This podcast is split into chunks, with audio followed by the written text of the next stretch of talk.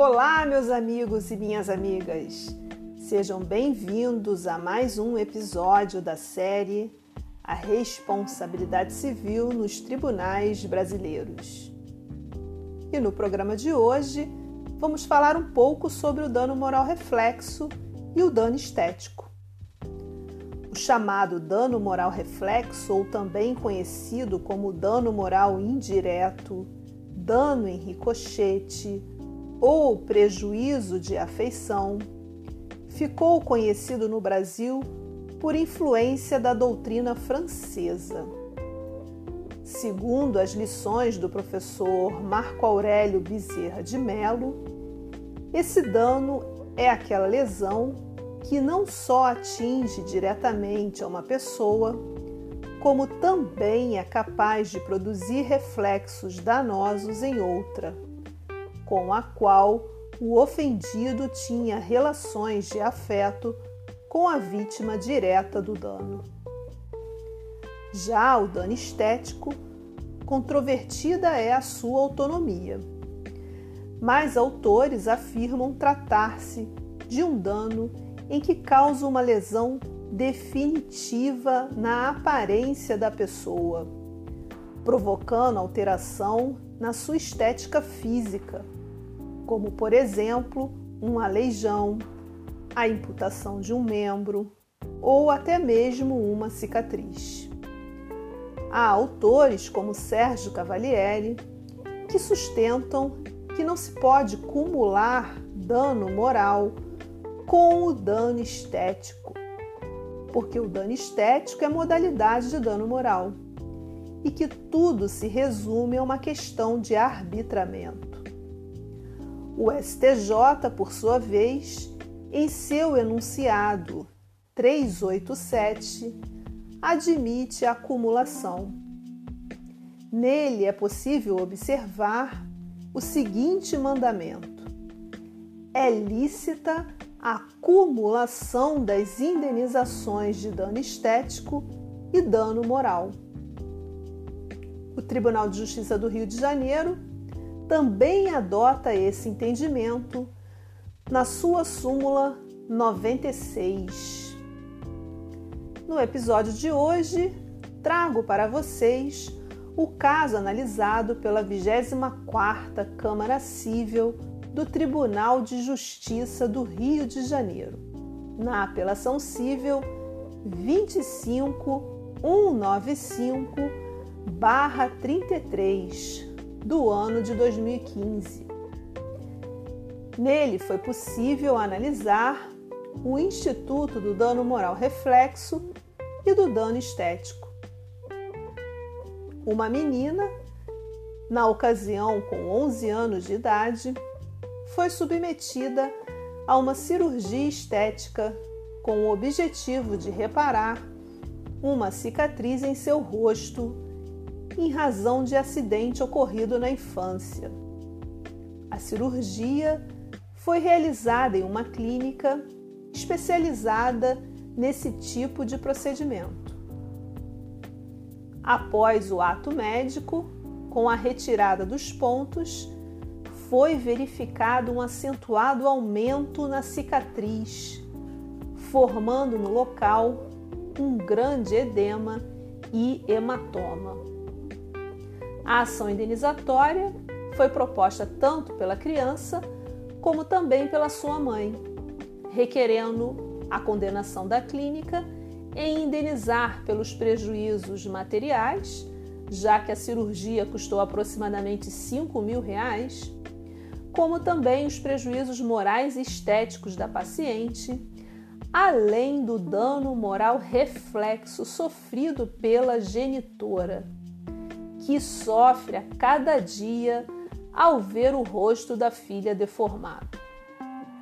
A sentença, proferida pelo juízo da sétima vara civil de Jacarepaguá, julgou improcedentes todos os pedidos autorais sob o argumento de que não houve erro médico praticado pela clínica e que o aumento da cicatriz se deu em razão do crescimento da autora.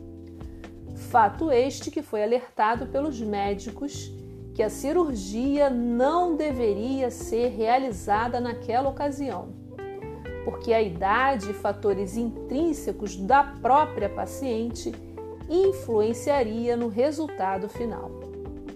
Contudo, conforme consta na sentença, a genitora optou por dar continuidade ao tratamento, autorizando a realização da cirurgia.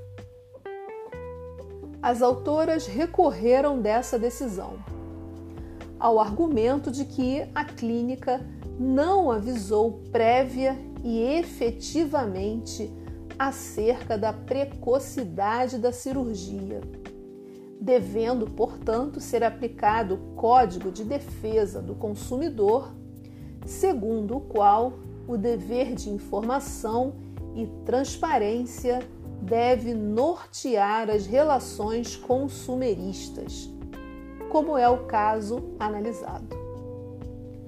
Os desembargadores então acolheram parcialmente a tese autoral, fundamentando a decisão no sentido de que, nos autos, o termo de, cons de consentimento assinado pela genitora não aponta sobre o risco de submeter uma criança de 11 anos de idade a tal cirurgia e que, devido à pouca idade, não obteria o resultado esperado. O acórdão foi no sentido de reconhecer o dano moral da paciente condenando a clínica a indenizar no valor de 15 mil reais, tendo em vista que não reconheceu a sua incapacidade de transmitir a informação adequada.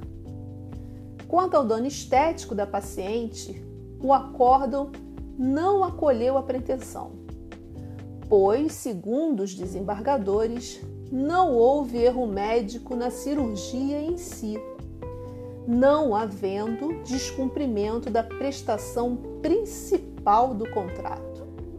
Portanto, incabível o reconhecimento dessa modalidade de dano. Tampouco a obrigação em custear a cirurgia. No que se refere ao pedido da genitora quanto ao dano moral reflexo, a vigésima Câmara Civil entendeu por não acolher esse pleito, na medida em que a requerente não demonstrou qualquer prejuízo psicológico. O acórdão é claro no sentido de afirmar que não é porque o filho sofre, em tese, lesão à honra, que automaticamente seus genitores também serão atingidos. Algumas considerações merecem ser analisadas aqui nesse momento, em especial aquela ligada ao entendimento do tribunal sobre a inexistência do dano estético e também do dano moral reflexo. O dano estético, ao ser analisado, não está a a verificar se a técnica adotada pelo médico é ou não a mais correta, mas sim verificar se a cicatriz que se apresenta no rosto da paciente alterou suas feições morfológicas. No caso dos autos, é notória que essas alterações ocorreram basta verificar as próprias fotos apresentadas no acórdão. Quanto ao dano moral reflexo, é sempre oportuno lembrar o dano moral in re ipsa, ou seja, aquele dano que está íncito na ilicitude do ato praticado. Ele decorre da gravidade do ilícito em si, sendo desnecessária sua efetiva demonstração.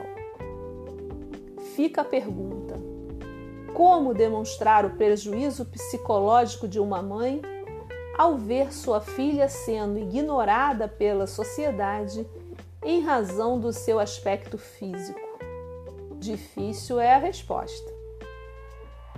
Bom, meus amigos e amigas, chegamos ao final de mais um episódio da série A Responsabilidade Civil nos Tribunais Brasileiros.